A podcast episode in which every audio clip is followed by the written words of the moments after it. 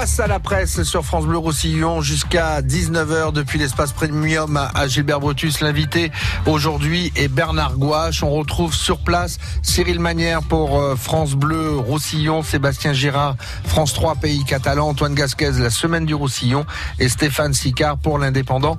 Bonsoir messieurs, bonsoir Cyril. Bonsoir Patrick, merci en effet en direct de l'espace premium du stade Gilbert Brutus pour un face à la presse consacré à Bernard Gouache. Bonsoir Bernard Gouache. Bonsoir à tous, bonsoir président des Dragons catalans, mais également chef d'entreprise ce soir. On reçoit la, double casquette et on a beaucoup de questions aussi à, vous poser. Bernard Gouache, euh, bien évidemment, une personnalité très connue dans le département et on va en reparler euh, jusqu'à 19h avec nos confrères euh, de l'Indépendant de la semaine du Roussillon et de France 3 qui vient de nous présenter Patrick Mass. Une heure donc pour évoquer plusieurs thèmes d'actualité, je le redis, pas que le rugby à 13, avec Bernard Gouache. On parlera aussi donc notamment de la consommation de viande. Elle est en baisse en France et bien sûr, Bernard Gouache a beaucoup de choses à nous dire. C'est face à la presse en direct de premium du stade Gilbert Brutus, à écouter en direct sur France Le Roussillon et à retrouver en direct vidéo sur notre page Facebook. C'est noté donc face à la presse euh, avec euh, aujourd'hui donc euh, France 3 pays catalan, la semaine du Roussillon, l'indépendant et, et vous-même Cyril. Bernard Gouache, est-ce qu'on vous parle plus de rugby à 13 ou de viande? À quoi votre nom est le plus associé selon vous? Non, je crois que euh, la maison gouache, d'abord, bien sûr, c'est c'est la viande. Je crois que dans ce département, euh, nous avons marqué depuis quelques décennies maintenant notre empreinte un petit peu sur euh, ce métier de la viande. Mais effectivement, c'est vrai que c'est très lié, c'est très lié. Pourquoi? Parce que mon père, qui a, démarré l'aventure gouache viande dans les années 50, eh bien, jouait au rugby, puisqu'il était joueur de l'USAP. Ensuite, il a été joueur du 13 catalan.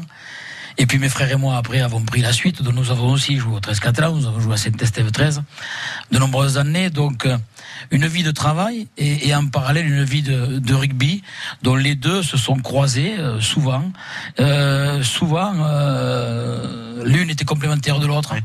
Et, et, souvent eh bien, on nous a associés aussi bien euh, dans le job, dans le métier à la viande, bien sûr, et puis dans ce qui a fait un peu l'histoire euh, de ce département au niveau du rugby. C'est vrai que le nom de Gouache, quand même, a, existé dans le département. Alors, qui est Bernard Gouache? On est allé euh, poser la question au Perpignanais en, centre-ville. Que vous évoque le nom de Bernard Gouache? Oui, bien sûr, de nom. En parallèle de diriger les Dragons catalans, il a une très très grosse entreprise de charcuterie locale. connaissant particulièrement M. Gouache, qui est un grand chef d'entreprise, abattoir, et puis un, un vrai dirigeant, un homme humain. Si, de nom, mais pas, pas plus que ça. Oui, mais boucherie, euh, de la viande, c'est ça se connaît que je trouve dans un supermarché ou dans la boucherie. Ben, du moment qu'il a, il a pris le monopole, donc on a, on a affaire à lui. Euh, c'est quelqu'un qui est à l'écoute des clients et euh, il a vachement fait évoluer le, rugby à 13. Il est parti sur un projet qui au début était peut-être impensable. Le seul qui pouvait y croire, c'était lui et il a cru jusqu'au bout et il a fait quelque chose de merveilleux, de, de, de magnifique. Et euh, je pense que c'est quelqu'un qu'on parlera pendant des années. Objectivement, votre code de popularité euh, pourrait rendre jaloux beaucoup d'hommes politiques dans le département, Bernard Gouache. Ah peut-être oui, bon, mais vous savez, chacun son lot. Hein. Pour la petite histoire d'ailleurs, euh, beaucoup de personnes vous connaissent en ce micro-trottoir. La seule personne qui s'était trompée et qu'on n'a pas entendu, vous avez pensé que vous étiez un peintre, d'où est votre nom ah peut-être oui, c'est vrai que ça, on peut s'assimiler à l'aventure, effectivement. Oui. Vous savez, ça c'était les farces quand j'étais jeune, oui. Euh, justement, très vite dans le début de cette émission, vous avez fait référence à vos origines. Qu'est-ce que ça représente pour vous Qu'est-ce que ça évoque pour vous de venir d'une famille de réfugiés euh, républicains espagnols? Oula, c'est une longue histoire, mais, mais pour moi, ce que ça représente aujourd'hui, c'est, d'être parti de rien. surtout, euh, je sais comment mon grand-père est arrivé euh, pendant la retirade à Perpignan. Je sais comment mon père aussi a, souffert lors de ses premières années à Perpignan. Il avait 8-9 ans, et je sais comment il a, il a souffert. Je sais comment il a été apprenti boucher à 14 ans. Donc, on a travaillé très jeune. Très jeune, il a fallu travailler. Donc, euh, selon aujourd'hui, gouache qui résonne comme il résonne, c'est vrai, que ça fait, ben, ça fait chaud au cœur et en même temps, ça fait, ça fait aussi euh, voir tout ce chemin parcouru par, par la famille, par, par trois générations et trois générations et bientôt la, la quatrième. Ça a guidé votre vie, ça a été très présent, ces racines, ces origines? Bah Écoutez, vous savez bien entendu que nos origines nous, guident. Vous savez, quand on a un grand-père qui était, qui était un jeune maire d'un gros village à l'époque, 5-6 000 habitants, et, euh, qui combattait bien sûr le régime de, Franco, et quand un grand-père vous éduque jusqu'à l'âge de 20 ans, euh, il fait passer des... Il fait passer beaucoup de choses il fait passer l'histoire et puis il fait passer une, une, culture et puis il fait passer des droits et des devoirs et on a toujours toujours grandi dans, euh, eh bien, dans, dans cette valeur travail, dans cette valeur travail qui est à l'époque, pour ces gens de l'époque, représentait tout, parce que sans travail, on n'arrivait à rien. Antoine Gasquez. Cette origine, ça donne de l'agnac un petit peu, parce qu'il y a, il y a quelques, quelques chefs d'entreprise importants du département qui, qui ont les, les mêmes origines. Et on retrouve un petit peu la même résilience, la même aptitude à travailler, à se remettre en question, etc. Écoutez, l'agnac, oui, bien entendu, l'agnac, mais enfin, l'agnac, on l'a ou on l'a pas. Je crois que moi, c'est surtout cette culture qu'on a eue, cette éducation, voilà, euh, et, et qui fait que, vous savez, on a, on a été éduqué dans ce sens-là, et qu'à un moment donné, euh, le sens du travail, le sens du devoir, le sens de l'honnêteté, et qu'il fallait se lever tôt le matin. Voilà, donc après, après, si vous voulez, on en fait, on en fait sa propre, eh bien, sa propre conviction, on en fait sa vie, on en fait, on fait ce qui nous guide aussi. Moi, c'est ce qui m'a toujours guidé. Vous savez, moi, c'est une vie de, une vie de travail, de 40 ans de travail, et une vie de rugby, de, de 40 ou 50 ans de rugby en parallèle. Voilà, c'est ce qu'on nous a inculqué, qu'il fallait se battre pour, pour y arriver. C'est plus, c'est plus le même modèle aujourd'hui. Oh, ça serait une longue, ça serait, ça serait un long développement. Aujourd'hui, c'est vrai que l'éducation n'est plus la même. C'est, vrai que peut-être les jeunes aujourd'hui grandissent dans un confort que nous n'avions pas nous à l'époque. C'est vrai que nous, vous savez, euh, j'ai commencé à bosser, j'étais au lycée Arago, donc en étant au lycée Arago en, sixième, eh bien, euh, le lycée Arago faisait passer toutes les, tous les examens à partir du mois de juin. Donc, au, fin mai, on quittait le lycée Arago. Il n'était pas question de rester à, à la maison ou dans les rues. Et donc, j'ai commencé à travailler à 12 ans, 12 ans, 13 ans, 14 ans. Ramasser les pommes de terre, ramasser les artichauts, ramasser les, les, les abricots ou cueillir les, les, pêches. Voilà, c'était ça, c'était ça à 12, 13, 14 ans. À partir de là, mais c'était, mais on, on se levait, mon frère et moi, avec, euh, avec le sourire, avec envie, parce que ça faisait partie de l'histoire de notre famille, des valeurs de la famille. On va parler de votre entreprise, donc justement, vous y faisiez référence, créée par, achetée par votre père en 1952. 52, oui. Cet étal, on va dire, de la, Oui, l'étal du marché, ça a démarré comme ça, oui. Votre père qui jouait à l'USAP, euh, donc, l'USAP qui n'a pas voulu l'aider à acheter euh, cette boucherie, et le 13 catalan s'est proposé, sous une condition, bien sûr, que votre père aille jouer au 13 catalan. Donc, on va dire, avant même votre naissance, votre- le tournant de votre vie, il, est, il était là. C'est le 13 qui vient chercher votre père en achetant la boucherie. Et comment vous savez ça, Cyril? Vous, vous en savez des choses? Non, effectivement, mon père jouait à l'USAP. Mon père était un, était un joueur d'USAP. Il avait commencé en, Finaliste avec cadet junior. En 52, il fait la finale. Et puis, donc, il, veut devenir propriétaire de cet État. Il n'a pas l'argent. Il demande euh, se faire faire un prêt par l'USAP. L'USAP a tergiversé quelques semaines. Mais c'est pas que l'USAP ne voulait pas le faire. L'USAP cherchait la solution. Mon père n'était pas majeur en plus à cette époque-là. Et puis, il y avait, il y avait un grand homme au 13 catalan. Le président du 13 catalan à l'époque, c'était le docteur Jouet. Euh, c'est vrai que le 13 catalan, à ce moment-là, euh, était, était l'équipe forte de, de, de Perpignan. Et le docteur Jouet est allé trouver mon père. Il dit, voilà, euh, tu signes, tu signes en bas du papier, là, de la feuille. Et demain, tu seras propriétaire d'étal du marché. Voilà comment euh, Gouache, Gouache vient d'en démarrer. Mais mon père, ce jour-là, était très affecté de quitter l'USAP. Ça, je le sais, il m'en a, il m'en a parlé souvent. Euh, il n'était pas bien pendant quelques semaines et quelques mois. Il n'était pas bien du tout de, de devoir quitter euh, cette, cette équipe de l'USAP qu'il avait fait grandir. Malheureusement, après, la question primordiale, vous savez, mon grand-père, lui, c'était que le football. À Tarragone, il n'y avait que du football. Lui, rugby, 15, 13 USAP ou, ou 13 catalans pour lui.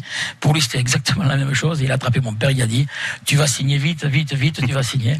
Et à partir de là, mon père a énormément travaillé, a beaucoup travaillé, d'une boucherie, deux boucheries, trois boucheries. Et puis après, il a, il a démarré sa, sa vie de grossiste, de grossiste en viande. Oui, cette entreprise, du coup, vous l'avez vu grandir dans votre enfance, adolescence. Vous rentrez officiellement en 1980. Ouais, Dans cette, euh, 79, c'est ça, oui. Après, bon, après Il y mon avait 25 salariés à Après le bac, oui, effectivement. Après, euh, après le bac en 79, j'ai pas voulu continuer mes études parce que j'ai eu la chance de démarrer très jeune euh, en équipe première au 13 catalan. J'avais 17 ans et demi. Et quand à l'époque on était titulaire au 13 catalan, on quittait pas l'équipe comme ça. Il fallait que je parte à, à Toulouse ou à Montpellier à l'UREPS. Donc j'ai préféré rester à Perpignan et j'ai dit à mon père, eh bien, eh bien, je vais bosser. Il faut que je bosse. Et à ce moment-là, mon père a, euh, voilà, a, fait un petit, un petit conseil de famille et puis nous sommes repartis avec mon oncle et mon frère. Nous sommes repartis une entreprise privée, familiale et on a redémarré, bien sûr, avec 5, 10, 15, 20 employés.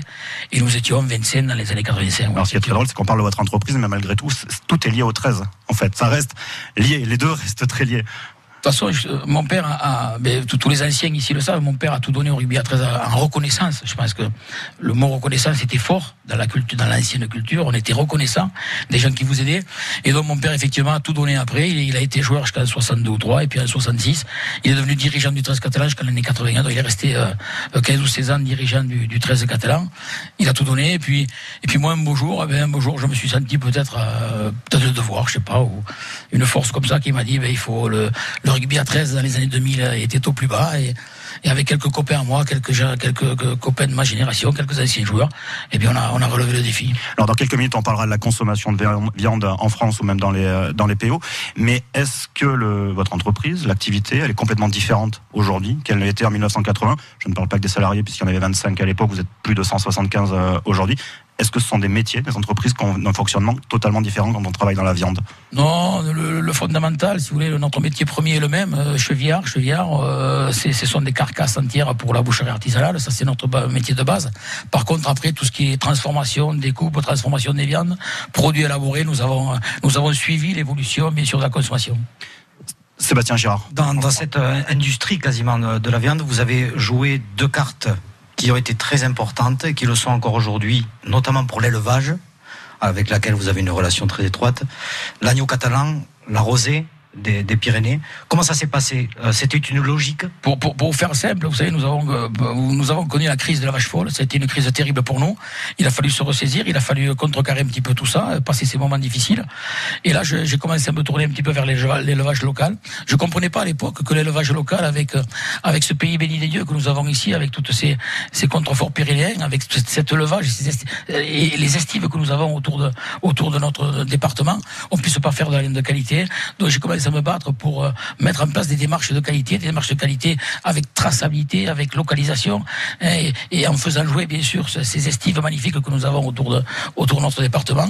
Mon fils Stéphane euh, en a fait son a fait son, cheval de bataille aussi, donc il, bosse énormément avec l'élevage local, avec la coopérative locale, et aujourd'hui c'est ce qui nous a permis aussi de traverser des moments difficiles et, d'exister encore aujourd'hui, d'exister grâce eh bien à, ces niches que nous réserve dans, dans tous les magasins, dans toute la grande distribution et bien sûr chez nos, nos, bouchers, artisans sur euh, la viande locale estampillée, euh, fleuron des Pyrénées, vos primeurs, agneau catalan bien sûr. Stéphane Sicard pour l'indépendant. Oui, vous parliez des salariés tout à l'heure, 175 aujourd'hui. Euh, au Dragon, on sait que vous recrutez des gens qui ont la fibre trésiste pour avoir cet esprit famille. dans votre entreprise, c'est la même chose. Vous êtes attaché à un recrutement qui perpétue quand même cette, cette marque de fabrique? On y était attaché énormément, euh, mais depuis quelques années, euh, les choses évoluent. Et puis, je pense qu'elles évoluent pas toujours dans le bon sens. Mais effectivement, nous avons conservé des, des, des, des, gens qui ont travaillé, des collaborateurs avec nous pendant 25, 30, 35 ans. Et aujourd'hui, malheureusement, on recrute comme on peut. Il est très difficile aujourd'hui de, de, de, recruter, euh, recruter sur Perpignan, mais recruter en France aussi. Euh, des gens dans notre métier, c'est des métiers pénibles, des métiers difficiles. On est au froid, on travaille la nuit. Il y a, il faut, il y a beaucoup d'efforts à faire, beaucoup de force à donner. Ce sont des métiers qui sont très difficiles, nous avons de plus en plus de mal, oui. Antoine Gascaz. Votre réussite, c'est pas que l'entreprise de gouache, c'est aussi euh, les abattoirs. Parce que euh, je sais que vous les avez portés longtemps, vous avez réussi à les, à les recréer. C'était, c'est un outil formidable pour le, département et toute la filière dont on vient de parler. On a entendu dire que ça allait s'agrandir.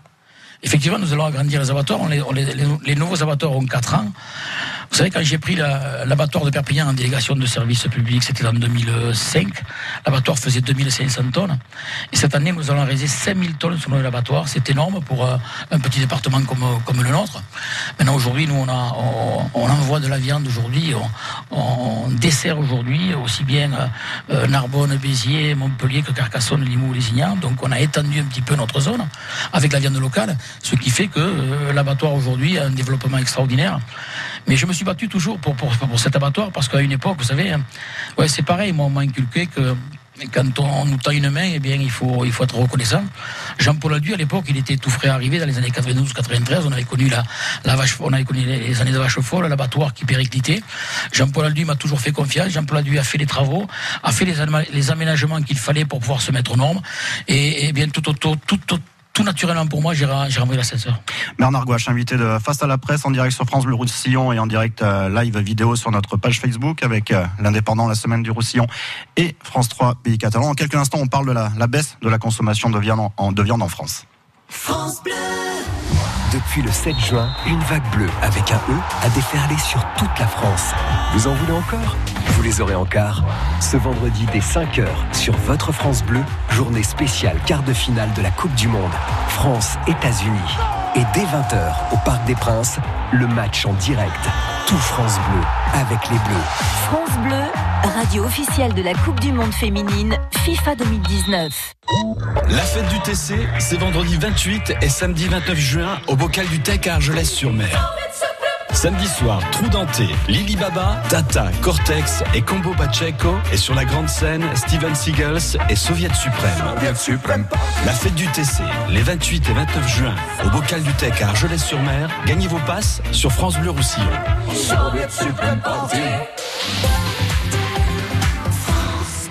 Rodin Mayol face à face. Jusqu'au 3 novembre, le musée d'art Hyacinthe Rigaud de Perpignan dévoile une exposition exceptionnelle au cœur de la sculpture. Un dialogue inédit entre les deux grands sculpteurs qui ont marqué de leur talent l'art moderne, Aristide Mayol et Auguste Rodin. Rodin Mayol face à face au musée d'art Hyacinthe Rigaud de Perpignan jusqu'au 3 novembre.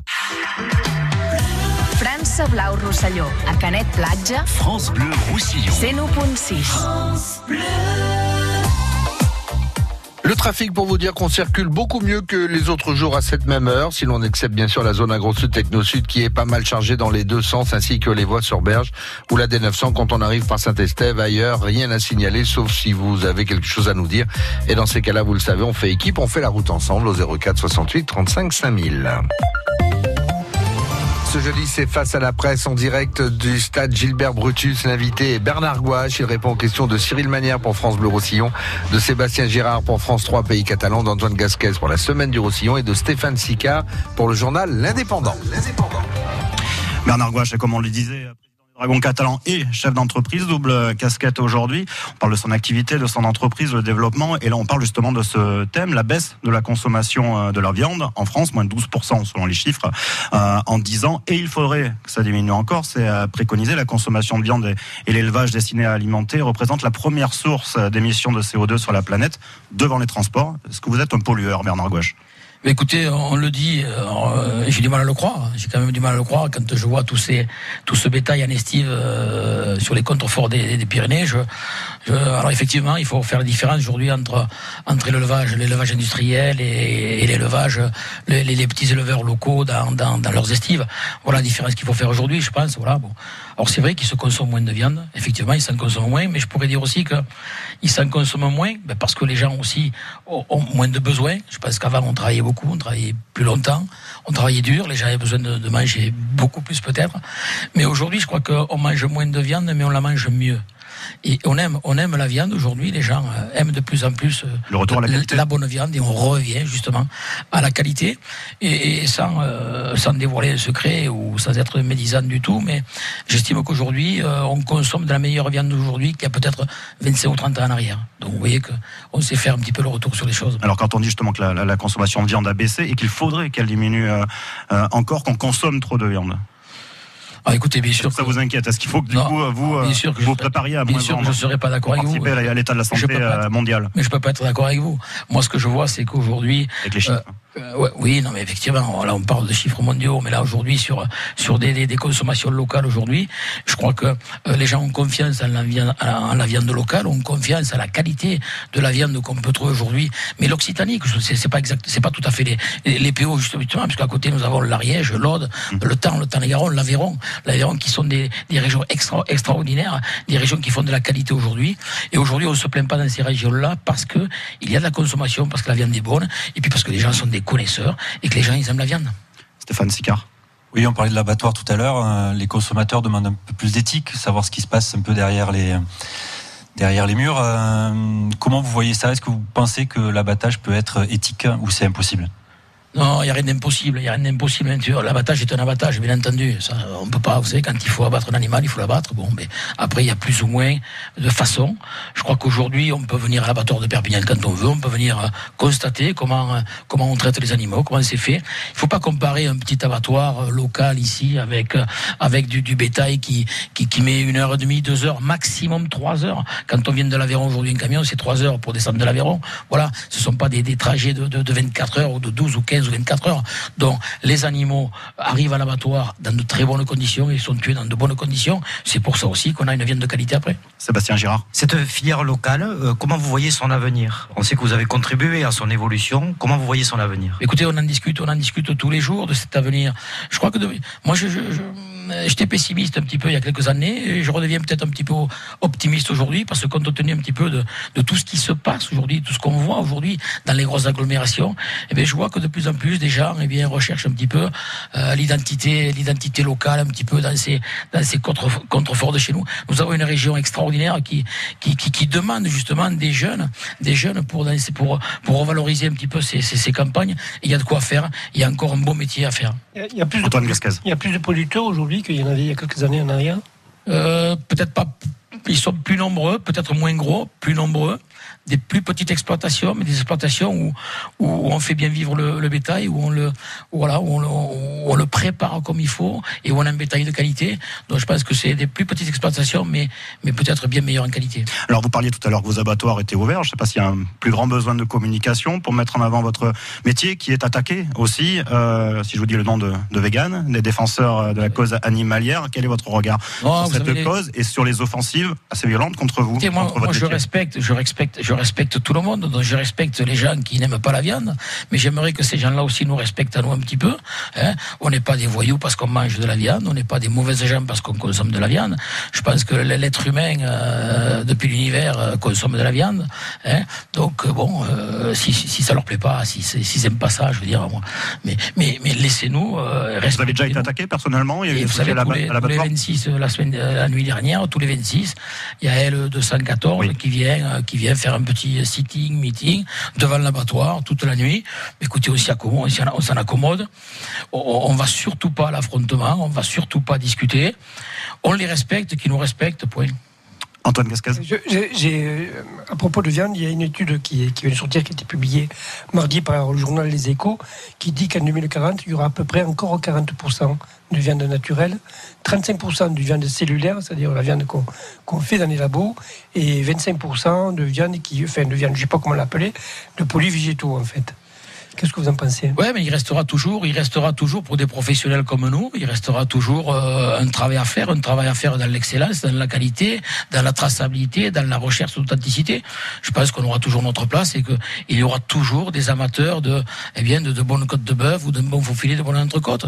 Je pense que ça reste immuable dans la, dans la vie des hommes et, et je pense que c'est pas ni à 20 ans, ni à 100 ans, ni à 200 ans qu'on verra encore, qu'on verra, euh, qu'on verra euh, l'univers ne pas consommer de viande. Je pense pas. Alors pour conclure sur ce thème de votre entreprise et de, de la viande, justement par rapport à tous les soucis qui ont été évoqués, la baisse de la consommation de viande, vous nous avez expliqué aussi avoir traversé la crise de la vache folle. Est-ce qu'une entreprise comme la vôtre a l'air insolide ou est-ce qu'il faut être toujours vigilant sur la- l'avenir? On le redit, c'est plus de 175 euh, salariés, ce qui n'est pas rien dans le département. Est-ce que c'est une entreprise qui, qui peut être en difficulté ou qui va devoir rester vigilante dans les années à venir? Non, non, il faut toujours rester vigilant. Il faut, il faut rester vigilant. Il faut suivre la consommation. Il faut suivre les modes de consommation. Il faut suivre les changements de consommation. Il faut faire avec. Aujourd'hui, nous, nous sommes de plus en plus tournés vers des produits élaborés, produits élaborés à base de saucisses, à base de, de, produits grillades. Voilà ce qui est, ce qui est, ce qui peut-être sera les produits de demain. Voilà des produits de plus en plus élaborés. On va de plus en plus vers, vers le bio, vers, vers le bien nourri. On va s'identifier à ça, on va communiquer là-dessus, puis on va continuer à faire notre boulot comme on sait le faire. Bernard Gouache, chef d'entreprise, et donc Bernard Gouache, chef des Dragons, euh, des Dragons catalans. On va aborder euh, ce sujet, bien évidemment, le club des Dragons catalans et le rugby à 13. Ben, cette idée folle que vous avez euh, eue, cette idée de fusion, il y a eu celle de Saint-Estève 13 catalan et de Saint-Estève et du 13 catalan qui a donné euh, l'UTC, et puis la naissance des Dragons catalans, née d'une autre euh, fusion. Est-ce que le jour où vous avez eu cette idée folle, euh, vous auriez imaginé que ça finisse devant 30 000 personnes au Camp Nou? Non, effectivement que j'y pensais jamais. Euh, Vous savez, ça s'est passé le jour de mes 40 ans, donc ça va faire 20 ans l'année prochaine. Hein, euh, euh, voilà, donc ce jour-là, il y avait mes anciens, mes anciens joueurs du 13 catalan et les anciens joueurs de Saint-Estève. Nous étions 80. À un moment donné, ça commençait à se, frictionner un peu. Et ce jour-là, j'ai eu le malheur de dire, mais, vous savez, le, le rugby à 15 entame le professionnalisme. Je connais la, force de l'USAP en face. Je connais en plus la personne, Marcel Dagrona, qui à l'époque était président de l'USAP. Et je savais que si on s'unissait pas, je savais que si on se regroupait pas, ben, on serait croqué. Donc voilà ce que j'ai dit euh, à tous ces joueurs un petit peu qui commençaient à ferrailler entre Saint-Estève et 13 catalan. Je connaissais bien entendu l'état, la situation catastrophique des deux clubs. J'ai eu cette- malheureuse réflexion, mais cette réflexion elle a été pêchée par quelques dirigeants qui étaient là et qui 48 heures après m'ont ra- m'ont rappelé pour me dire mais tu te rappelles ce que tu as dit avant-hier? Oui, j'en ai dit, j'ai dit beaucoup de choses. Ils m'ont dit voilà, ben, il faut il faut rassembler le 13 catalan et Saint-Estève. Voilà, donc j'ai été pris dans cet étau-là et avec euh, quelques amis à moi, quelques anciens, eh bien on a tenté ce pari de d'abord rassembler les deux clubs pour faire une force beaucoup plus importante, rassembler les forces vives du rugby à 13 sur l'année 2000. Et à partir de là, on a, à partir de là, on a mis euh, l'Union Trésiste catalane qui a commencé ce club qui a démarré. Puis on a eu la chance, euh, voilà, on a, produit un super business plan en 2004 et, et puis à la, stu- à la, à la stupeur générale, c'est nous qui avons été choisis par les Anglais pour, pour démarrer cette fabuleuse aventure de la Super League en 2006. Est-ce qu'économiquement, les Dragons catalans pèsent dans le département, selon vous? Et c'est votre fierté Je sais que vous n'allez pas me dire non. Donc la deuxième question, c'est est-ce que les Dragons catalans sont arrivés au maximum de, le- de leur développement? Ah non, non, maximum non, mais il faut quand même savoir que euh, en 2006, nous avons démarré avec un budget de 3 millions d'euros. Nous venons de, de passer trois saisons entre, entre 10 et 11 millions d'euros. Je pense que la saison prochaine, nous devrons monter à 12 millions d'euros, mais à un moment donné, ces 12 millions d'euros, c'est un budget aujourd'hui qui, qui, nous va bien, c'est un budget qu'on peut peut euh, peut euh, avaler, un budget euh, qui nous va bien pour pour pour continuer à, à perdurer dans cette compétition et rester dans ces 6 7 meilleures équipes de Super League. C'est un budget suffisant, c'est un budget bien sûr qu'il va falloir un peu encadrer, qu'il va falloir structurer un petit peu. Il va falloir finir de finir de structurer un petit peu le stade de J'espère que la nouvelle tribune va va arriver rapidement. J'ai des j'ai des beaux échos euh, de par la mairie de Perpignan qui qui accélère un petit peu les, les, les études pour au moins faire déjà une demi-tribune, ce que nous, ce qui va nous permettre de passer c'est des bonnes années pour faire des demandes, c'est ça? Voilà, ce qui va nous faire passer dans, de, dans, voilà, dans, dans, dans une nouvelle dimension. Et cette dimension devrait nous asseoir complètement autour de- d'un budget de 12 millions d'euros. On ne sera pas, on sera pas à, à la quête de, de, de 15 dans un an et de 20 ou 25 dans deux ou trois ans. La compétition de Super League aujourd'hui est une compétition très, homogène avec des, gros clubs, mais des gros clubs aussi qui, comptent, qui sont économiquement très, viables. Mais vous savez, il n'y a pas trop de, il n'y a pas de en Angleterre. Je pense que les, il n'y a pas de, y mécènes, il n'y a pas de, il y folie en Angleterre. Les, Anglais sont très rigoureux, pragmatiques. À partir de là, on suit, ce, mode de fonctionnement. On est sérieux dans, nos comptes, dans notre boulot, et à partir de là, on peut stabiliser un, budget qui nous permettra de, bien configurer dans la compétition. Sébastien Girard. Alors Bernard Gauche, c'est le fondateur, hein, le président charismatique, qui est presque devenu aujourd'hui indispensable au club. Est-ce que c'est pas dangereux, le fait d'être indispensable Non, personne n'est indispensable. Bon, effectivement, je- je- j'en connais tous les rois aujourd'hui, mais sachez quand même que je commence, je commence déjà depuis un an. Je commence un petit peu à regarder autour de, autour de moi euh, quels sont ces, jeunes chefs d'entreprise, comme je l'étais moi il y a, il y a 20 ans en arrière. Eh, ces jeunes chefs d'entreprise, des gens, des gens de, du tissu local, de, des entreprises locales qui pourraient se grouper à quatre ou cinq eh, pour, pour venir, euh, eh bien, venir copier un petit peu ce modèle qu'on a, qu'on a mis en place il y a maintenant 20 ans. J'espère trouver la, la relève dans les, dans les deux, trois années à venir, parce qu'à un moment donné aussi, il faudra passer la main, et puis que, et puis qu'à un moment donné, euh, euh, la vie change, les, les, les mentalités changent, euh, donc il faut, il faut suivre l'évolution avec, euh, avec les jeunes. Antoine Gasquez. Le Club des Dragons, c'est le, c'est le seul club de rugby à 13 qui est euh, dans une compétition européenne. Mais les, les médias français en parlent peu. Euh, que- Qu'est-ce que vous en pensez Ben, effectivement, mais si vous c'est un, combat que nous menons maintenant depuis de nombreuses années. C'est un combat qu'on mène euh, tous les jours. Tous les jours, on communique avec euh, avec les médias français. On communique, on envoie, on envoie des mails. On, voilà, on, on, on tape à toutes les portes. Malheureusement, ça répond pas, ça répond pas. C'est très difficile. Vous savez, en France, regardez un petit peu ce qui se passe en France. À part les 4-5 sports majeurs, on fait partie nous de tous ces petits sports qui ont du mal à du mal à exister, du mal à exister. Alors, euh, effectivement, le rugby à 13 a, a été a été très fort dans les années 50, 60, 70, 80. On a, on a, on a perdu du temps, on a, on a perdu pied. Il est très difficile maintenant pour nous de, de, remonter le, remonter un petit peu tout ce, tout, tout ce parcours. Bien sûr, les dragons catalans, catalans tirent le rugby à 13 vers le haut, de par cette main tendue des Anglais. Or, bien sûr, si des fois je suis, je suis un peu, un peu, un peu, dur avec euh, mes amis anglais, mais il faut quand même se rendre dans l'évidence, c'est eux qui nous ont tendu la main, et c'est grâce à eux aujourd'hui, bien qu'on a pu créer ce club. Ce club est économiquement fort. Je crois que ce club aujourd'hui existe dans le département, fait partie euh, de, l'économie de ce département. Et je me plais maintenant à dire un petit peu, eh, eh bien que, que si dans ce département il y a le Castillet, il y a le Canigou et il y a bien sûr l'USAP, mais il y a aussi derrière les, Dragons catalans aujourd'hui. Alors justement, la question suivante, elle va aller dans ce sens. Deux clubs professionnels de, de rugby à 13 et à 15 dans la même ville, dans le même département. Est-ce que selon vous, c'est un de trop ou pas? C'est très difficile. Le problème, c'est que c'est très difficile. Pourquoi? Parce qu'on est sur une économie locale euh, qui n'est pas extensible. Euh, nous, on, a notre, on est à notre plafond aujourd'hui. On sait, on sait qu'entre 10 et 12 millions d'euros, on peut exister. Je crois que c'est beaucoup plus difficile euh, de l'autre côté euh, à l'USAP, car le top 14 est une machine infernale. Le top 14, c'est- le championnat des grandes villes, c'est le championnat des, des, des, des grandes entreprises ou des grands mécènes. Donc, c'est- effectivement, il est, il est très difficile d'exister en, en top 14 aujourd'hui. Mais, mais, mais c'est pas dit que l'USAP n'y arrive pas parce qu'il y a une force ici euh, extraordinaire pour le rugby catalan. Il y a une force extraordinaire derrière l'USAP. Et je pense qu'il il faudrait pas grand chose pour que quand même euh, l'USAP arrive à se maintenir en Alors, est-ce 14. est-ce que loin des querelles, est-ce que c'est un fantasme que les, les Dragons et l'USAP avancent ensemble? On parlait du stade, est-ce que selon vous, euh, il y a un virage qui n'a pas été manqué quand aujourd'hui Brutus doit se développer, Aimé Giral doit se développer, et il y, a un, il y a un grand projet aussi qui va en, en ce sens? Est-ce qu'on n'a pas raté le virage, comme vous pouvez le voir très souvent en Angleterre, avec des stades pour deux sports complètement différents, encore plus que le 13 et le 15, qui fonctionnent dans les clubs? Est-ce qu'ici à Perpignan, on serait pas mieux aujourd'hui pour être club et l'USAP avec un seul et même stade? Mais oui, mais c'est toujours facile de dire aujourd'hui. euh, Aujourd'hui, c'est sûr. Aujourd'hui, euh, effectivement, euh, on pourrait, on pourrait dire beaucoup de choses aujourd'hui. À l'époque, quand il s'est parlé d'un stade commun, c'était dans les années 2006-2007, les Dragons représentaient pas grand-chose. Les Dragons, c'était, fragile. Est-ce que les, les Anglais nous conserveraient? Est-ce que les, les Anglais continueraient à nous aider? Donc il y avait même des grosses questi- questions autour de tout ça. Donc peut-être qu'à l'époque, là, là. Eh bien, euh, à l'époque, je pense que le, le- le jugement et le raisonnement étaient bons. Aujourd'hui, effectivement, quand on voit ce que représentent les Dragons aujourd'hui euh, sur le département, effectivement, peut-être qu'un grand stade commun euh, aurait certainement amené un petit peu plus de, de, de, de, de- de largesse pour les clubs, un petit peu plus de, Antoine de bénéfice pour les clubs. Oui. À, à défaut de, de grand stade commun, un centre de formation commun, c'est envisageable? Ah bah écoutez, moi je l'ai lancé il y a quelques mois. D'ailleurs, c'était, je crois, chez vous, France Bleu Roussillon, hein, où j'avais eu, je crois, François Rivière au téléphone. Et puis, à un moment donné, derrière ça, j'avais dit que de toute façon, euh, il serait difficile dans ce département, il serait difficile dans ce département d'avoir deux centres de formation, un centre de formation pour les quinzistes et un pour les trésistes. Et je pense que là, il y aurait une passerelle. Je pense que là, on pourrait mutualiser un petit peu les efforts.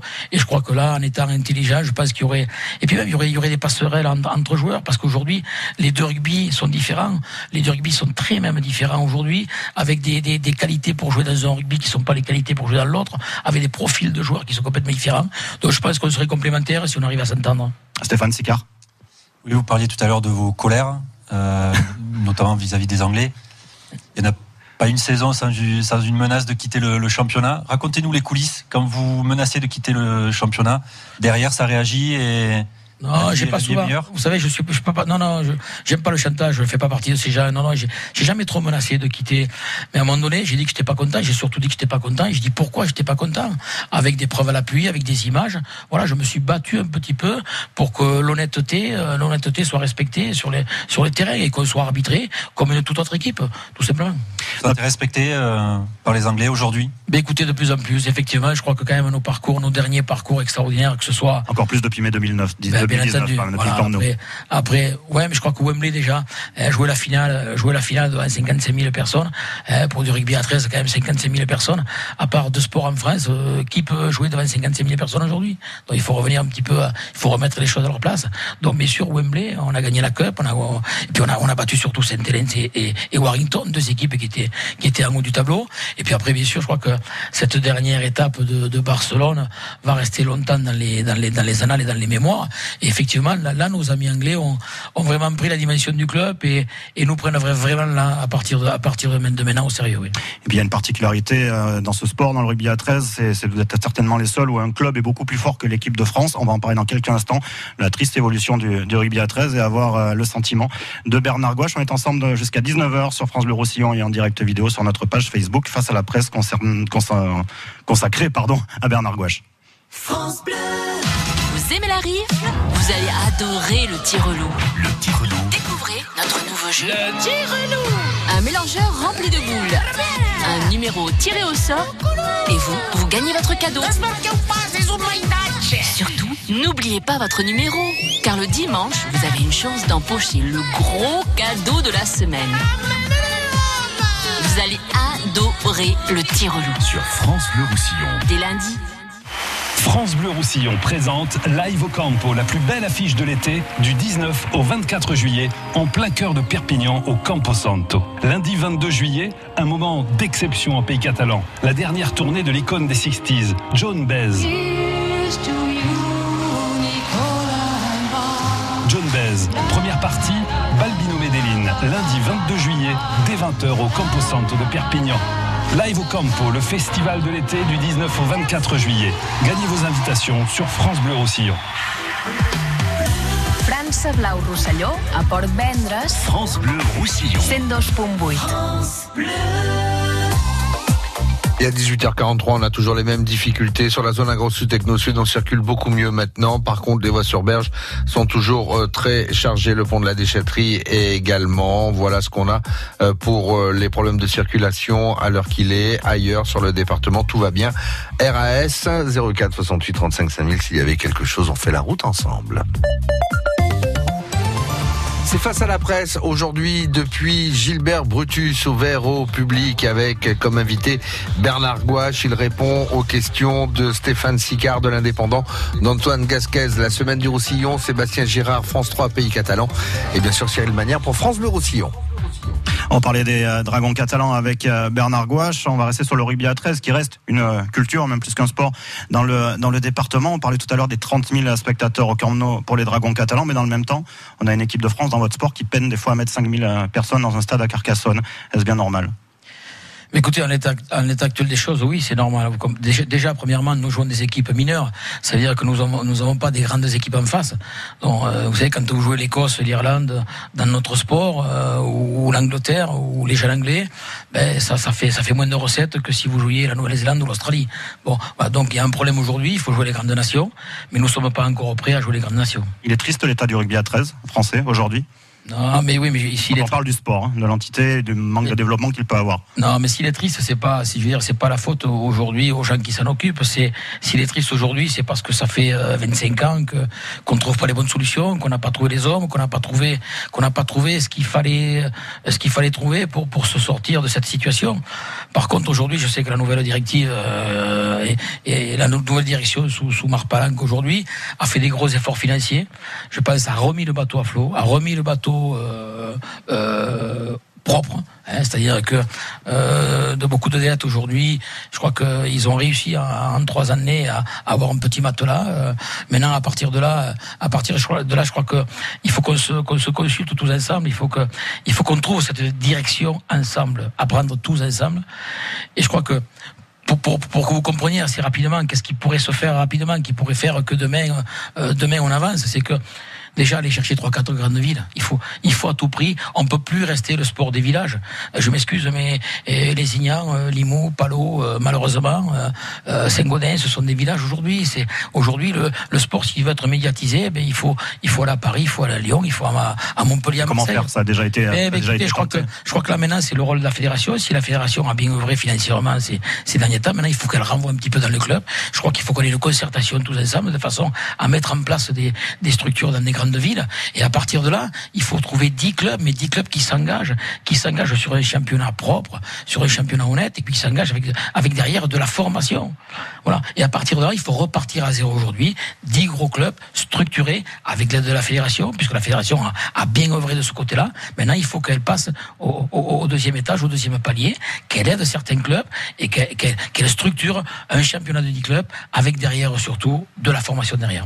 Vous, vous y croyez vraiment? Le travail est colossal. Hein vous y étiez euh, dimanche euh, au match, la demi-finale des Litins, euh, qui est un, un très beau spectacle d'ailleurs, mais qui a à peine attiré 1000 spectateurs. Pour aller lutter, comme vous parliez des déficits médiatiques, on est très très très loin de beaucoup de sports. Mais bien sûr qu'on est loin de beaucoup de sports, mais parce qu'on a, on a perdu trop de temps. On a perdu trop de temps, il faut pas en vouloir aux gens qui sont aujourd'hui à la tête de la fédération. Bon, ils font ce qu'ils peuvent, mais je pense qu'ils peuvent faire mieux. Moi, le message que je veux le faire passer, c'est que ils ont bien fait depuis deux, trois ans. Maintenant, il faut passer à la nouvelle dimension.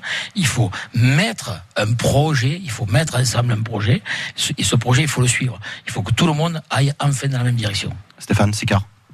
Globalement, ça, ça reviendrait peut-être aussi à déraciner le rugby à 13 de ces territoires euh, phares. C'est, euh, ça serait pas dangereux Non, c'est pas déraciné parce que vous savez, si dans l'Aude, euh, au lieu de trois équipes, il en reste deux, euh, pourquoi pas Mais après, il faut, savoir, euh, vous savez. Et puis, puis il y a une élite 1, il y a une élite 2, je qu'il y a la place pour tout le monde. Mais dès l'instant où on n'arrivera pas à conquérir des, des grandes places aujourd'hui, des grandes villes, regardez qu'est-ce que fait le top 14. Regardez, c'est très simple aujourd'hui. À un moment donné, je lisais Paul Gauze encore dernièrement sur le middle, c'est l'expansion au niveau du nord de la France. C'est parce qu'aujourd'hui, pour être médiatisé, pour toucher tout le monde, pour exister, eh bien, il faut, il faut s'expatrier un peu. Et puis, puis, il n'y a que dans les grandes villes qu'on trouvera aussi le, le, le, la puissance financière euh, indispensable à, à, soutenir des clubs. Sébastien Girard. En, très peu de temps, l'écart s'est creusé. Euh, il y a un monde, il existe un monde aujourd'hui entre euh, ce qu'on appelle l'élite 1 des clubs, surtout basés dans le sud de la France, et les dragons catalans. Est-ce qu'au final, les dragons n'ont pas intérêt à aller aider la fédération Parce que le club risque de pâtir de de cette ornière dans laquelle le rugby à 13 est, coincé Non, aider la fédération, c'est pas c'est pas notre rôle. Notre rôle à nous, c'est d'aider notre sport. Et je pense que en faisant tout ce qu'on fait, en véhiculant toutes les valeurs qu'on véhicule, en, étant la locomotive un petit peu de, du rugby à 13 aujourd'hui, je pense qu'on aide, on aide notre sport. Aujourd'hui, je pense qu'au niveau des Dragons catalans, la, priorité, on y réfléchit maintenant depuis depuis quelques semaines, c'est de mettre en place la structure de demain. Nous avons mis en place une structure il y a 4, il y a 4 ou 5 ans avec les U19. Nous avons quelques résultats aujourd'hui, pas assez. Donc on va persévérer dans ce sens-là, mettre en place pour la saison prochaine une structure euh, professionnelle pour des jeunes, des jeunes qui vont être sélectionnés, parce que si dans les deux années à venir, nous n'avons pas dix jeunes joueurs français et catalans issus de notre formation dans les deux années qui viennent, on ne pourra pas durer en Super League. Antoine Gascaz. en termes de licenciés, comment ça évolue? Écoutez, c'est mais euh, nombre de licenciés, euh, ça suit. On, voilà, on, chaque année on dit que c'est la catastrophe, mais c'est pas vrai parce que parce qu'il y a encore des bastions très résistent fort. Regardez ce qui se passe dans le Vaucluse, regardez ce qui se passe un petit peu dans le Vaucluse où il y avait, où il sort, il sort de, de, de nombreux jeunes. Saint-Gaudens reprend, Villeneuve reprend, Albi reprend aussi. Il y a une finale Albi qui se joue euh, dimanche. Albi était qualifié cette année dans les phases finales. non, il faut pas, il faut pas, il faut pas voir tout négatif. Je pense qu'aujourd'hui, il faut se mettre autour d'une table, trouver le projet de demain. Ensemble, on le trouvera ensemble, le projet. Et je pense que on est mieux autour d'une table avec 20, 20 têtes, 20 bonnes têtes autour d'une table que deux têtes toutes seules. Je pense que pour moi, pour moi, c'est la règle. Et à partir de là, ensemble, trouver la solution de demain. Et de la vraie viande avec. Oui, d'accord, oui. Bernard Gouache, il nous reste 8 euh, minutes à passer ensemble dans ce face à la presse. Euh, on va aborder les questions diverses. On va appeler ça comme ça. On a parlé de Bernard Gouache, chef d'entreprise, première casquette, des dragons catalans et du rugby à 13, deuxième casquette. Est-ce qu'il y a une troisième casquette euh, Et si c'était la politique? Est-ce qu'on vous l'a déjà proposé de vous engager en politique, Bernard Gouache? Vous êtes connu dans le département, on l'a entendu dans le, dans le micro-trottoir en début d'émission. Mais ma troisième casquette, c'est la casquette du chasseur. Ah oui, c'est vrai. voilà, j'adore. Voilà. Pour l'instant, pour l'instant, vous savez le. Vous n'auriez pas que des amis d'ailleurs non plus dans ce domaine. Oui, effectivement, bien sûr. Mais fait, pour revenir un petit peu sur la chasse, je vais vous dire, imaginez quand même que sur ce département, pendant 5 ou 6 ans, on interdise la chasse. Mais je sais, est-ce que vous savez le nombre d'accidents qu'il y aurait toutes les nuits dans ce département? Ce serait catastrophique. Mais catastrophique le nombre d'accidents, le nombre de, de, de gens qui, qui, qui, auraient des gros soucis, ben, parce que, parce que, parce que les sangliers, les cervidés, ce serait impossible de, impossible de rouler dans ce département. Donc après, il faut, il faut relativiser tout ça. Alors Bernard je confirme, vous êtes prêt à partir en politique, parce que ma question c'est êtes-vous intéressé à la politique et vous me répondez par la chasse? Est-ce qu'on vous a déjà proposé de rentrer en politique Bernard Non, on m'a proposé, on m'a proposé bien sûr, mais je crois que j'ai jamais eu la, j'ai jamais eu le temps. Vous savez, à un moment donné, pour euh, pour faire de la politique, il faut du temps, il faut il faut pouvoir consacrer du, du temps. Moi, j'ai consacré tout mon temps à mon entreprise. Après, aujourd'hui, je, je, je, consacre énormément de temps euh, au Dragon catalan aujourd'hui. Et, le peu de temps qui me reste, ben, je préfère la casquette chasseur que la casquette politique. Et on vous l'a proposé régulièrement d'intégrer des listes euh, bien sûr, bien sûr, bien sûr, comme on l'a proposé, bien sûr, bien sûr, ouais. Mais je, je pense que je suis pas fait pour ça. Je pense que c'est pas. Mais je sais pas, je pense pas que j'ai pas les qualités pour, pour, pour, pour être dans la politique. Quelles sont-elles? Ah ben vous les deviez. Antoine Gasquez. La, situation du département, la, vision que vous en avez en tant que chef d'entreprise et, et patron des, des travaux catalans le département, mais je crois que, écoutez, je, je vous l'ai dit tout à l'heure, un département béni des dieux, c'est, un ancien préfet qui m'avait dit ça il y a quelques années et qui découvrait le département. Et je crois que nous avons un département extraordinaire. mais je pense que 20 ans en arrière, on avait un département qui était en avance et et je sais pas si aujourd'hui, 20 ans après, on n'est pas un peu à la traîne aujourd'hui. C'est un petit peu ce qui me, ce qui me chagrine un petit peu aujourd'hui. Malgré que malgré que mon expérience personnelle à moi est, est, est, est différente, puisque puisque je me suis inscrit dans, dans, l'économie locale aujourd'hui au travers de ces années difficiles.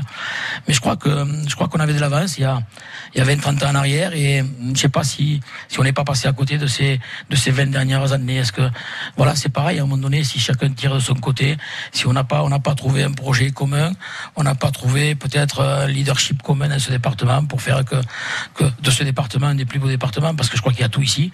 comment, vous comment, vous l'expliqueriez? C'est des mauvais choix politiques, des mauvais choix bah, économiques? Écoutez, non, je suis pas assez... d'hommes forts dans ce département, d'hommes et fans forts dans ce département pour prendre des, des choix, je ne, des décisions. Je ne me ferai pas surtout le donneur de, de, de, de leçons ou de morale, surtout pas, parce que je sais que pour faire les choses c'est très difficile. Mais mais c'est un petit peu ma réflexion aujourd'hui, après 40 ans de, de vie économique dans ce département je crois qu'on est en avance et on est, on est un peu en retard. Alors bien sûr, ce retard, peut-être qu'il n'est pas, il est pas catastrophique, mais je crois que le moment est venu, peut-être qu'en même temps, tous ensemble, on essaye pas dans ce département, pourquoi pas essayer de, de tirer enfin tous dans le même sens et, et de dire qu'on a un département fabuleux et qu'il y a beaucoup de choses à faire. Stéphane Sicard. Je veux parler de la politique, mais de la politique de l'autre côté de la frontière. Vous jouez avant chaque match euh, l'hymne national euh, catalan. Alors, il y a quelques années, ça pouvait passer pour du folklore. L'USAP avait euh, les stacks, les, les Catalans, les Segadors. Aujourd'hui, c'est un vrai acte politique que vous assumez? Ah, mais écoutez, de toute façon, moi je l'assume totalement, puisque vous savez, on s'appelle les dragons catalans. En plus, les dragons, on a fait pourquoi Pourquoi on a pris ce symbole de dragon? Parce que le dragon, c'est l'histoire catalane, c'est San Jordi qui terrasse le dragon. Donc tout ça, c'est, vous savez, j'ai grandi moi dans cette culture, dans cette histoire. Donc euh, il y a un hymne catalan. On, ne peut pas jouer la Marseillaise, bien entendu, parce qu'on joue pas la Marseillaise avant les matchs, mais on vient en pays catalan ici, on est chez nous ici, il y a un hymne catalan, on revendique un petit peu notre identité, mais au départ, ça, n'avait rien à voir avec, euh, avec ce qui se passe aujourd'hui. Alors ce qui se passe aujourd'hui, ben ça je laisserai les, les, gens, les gens compétents en parler. Euh, Sébastien Girard Oui, c'est vrai qu'on sent que le sujet est sensible quant à la dépendance de, de la Catalogne. Ça, ça vient de ces racines-là, cette espèce de position difficile à tenir? Bien sûr, mais vous savez, moi j'ai beaucoup de familles encore aujourd'hui autour de Tarragone et, quand je, je, vais dans la famille, puisque j'y vais quand même régulièrement tous les ans, mais dans ma propre famille, euh, euh la, famille, la famille dont, la maison gouache est issue, eh ben euh, il y en a qui sont pour et d'autres qui sont contre. Donc j'écoute les uns, j'écoute les autres. Euh, il est très difficile, de, il est très très difficile de, de, de trouver la, la, la, véritable position dans tout ça. Mais je crois que les Catalans, il y a longtemps qu'ils font valoir quand même que ça existe. Ils font valoir que, que Barcelone est une grosse plateforme économique aussi en Espagne. Bon, donc je crois qu'il faudrait trouver un petit juste milieu dedans. J'ai du mal à penser que vous n'avez pas une position tranchée euh, là-dessus. Ça serait bien le seul sujet.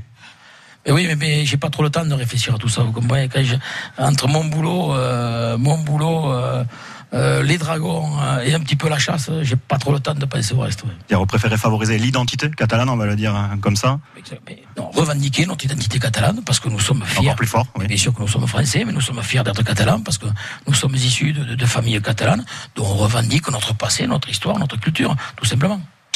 Pour conclure, alors, par rapport à tout ce qu'on a dit, quand est-ce que vous passerez la, main? Est-ce que vous y songez? Vous avez commencé à l'évoquer tout à l'heure, et je parle aussi bien des dragons catalans que de l'entreprise, de la scène publique, on va dire. Vous êtes une personnalité de notoriété publique dans ce département. Vous vous y préparez depuis un moment oui, l'entreprise Gouage, bon, j'ai encore quelques années à donner. Je crois que j'ai. Je ne veux pas vous mettre en, en, retraite prématurément. Non, j'ai trois, trois, trois enfants qui sont encore jeunes. Le, le dernier, Joanne, euh, n'a que, n'a que 25 ans, donc il est encore jeune. Je pense que je dois encore les accompagner. On va agrandir l'abattoir. On va faire une usine toute neuve à côté, euh, à côté de, de, de, de, de notre usine actuelle. On va, on va rapporter l'usine de charcuterie qui est sur Toulouse. Donc il y a encore des projets, donc j'en ai pour 4 ou 5 ans. Et puis, et puis, et puis, je crois que on peut pas couper du jour au lendemain non plus je lâche de plus en plus, je laisse faire le, commerce d'aujourd'hui, c'est plus pour moi. Par contre, eh bien, les problèmes de l'entreprise, c'est encore pour moi. De, de quoi êtes-vous le plus fier alors dans tout ça? Fier, fier, vous savez, bon, être fier, ça veut dire quoi? Non, moi je suis, je suis content d'avoir fait ce parcours. Je suis heureux dans ma vie. Euh, j'ai une vie sentimentale depuis 40 ans, euh, qui est la même. Je crois qu'on fait partie, je fais partie des, des exceptions, il paraît maintenant, mais je suis très bien dans, dans ma vie familiale. J'ai, des petits-enfants extraordinaires. Euh, je me lève tous les matins à 3h30, 4h du matin avec envie d'aller bosser. Tous les jours, j'ai envie d'aller bosser. Je suis jamais contraint et forcé d'aller travailler. Tant que ce sera comme ça, je continuerai. Ce qui ressort vachement de vos proches, vachement. Je l'ai pas fait exprès d'ailleurs par votre euh, activité, mais c'est que votre seul problème aujourd'hui, c'est qu'il n'y a que 24 heures dans une journée. Ouais, mais j'en ai assez avec 24 heures. Je dors, euh, bon, je dors pas beaucoup la nuit. Je fais une bonne sieste tous les jours. Et puis, et puis c'est tellement belle, tellement belle la vie aujourd'hui. On vous remercie beaucoup de nous avoir reçus. Bernard Gouache à l'espace premium du stade Gilbert Brutus bon match aussi pour dimanche, hein, puisqu'on redit que les Dragons catalans jouent euh, à Leeds. Il va falloir, il va falloir gagner. Merci à vous. Merci à vous, France Bleu, merci à l'ENDEP, merci à, la semaine et, France 3. Merci. Merci. Merci parce que vous êtes nos, nos soutiens privilégiés. Merci. Merci Antoine Gasquez, la semaine du Roussillon. Merci Stéphane Sicard pour l'indépendant et merci à Sébastien Girard pour France 3 Pays Catalan. C'était face à la presse consacré à, Bernard Gouache, à retrouver en vidéo aussi sur notre page Facebook France Bleu Roussillon. Bonne soirée à tous.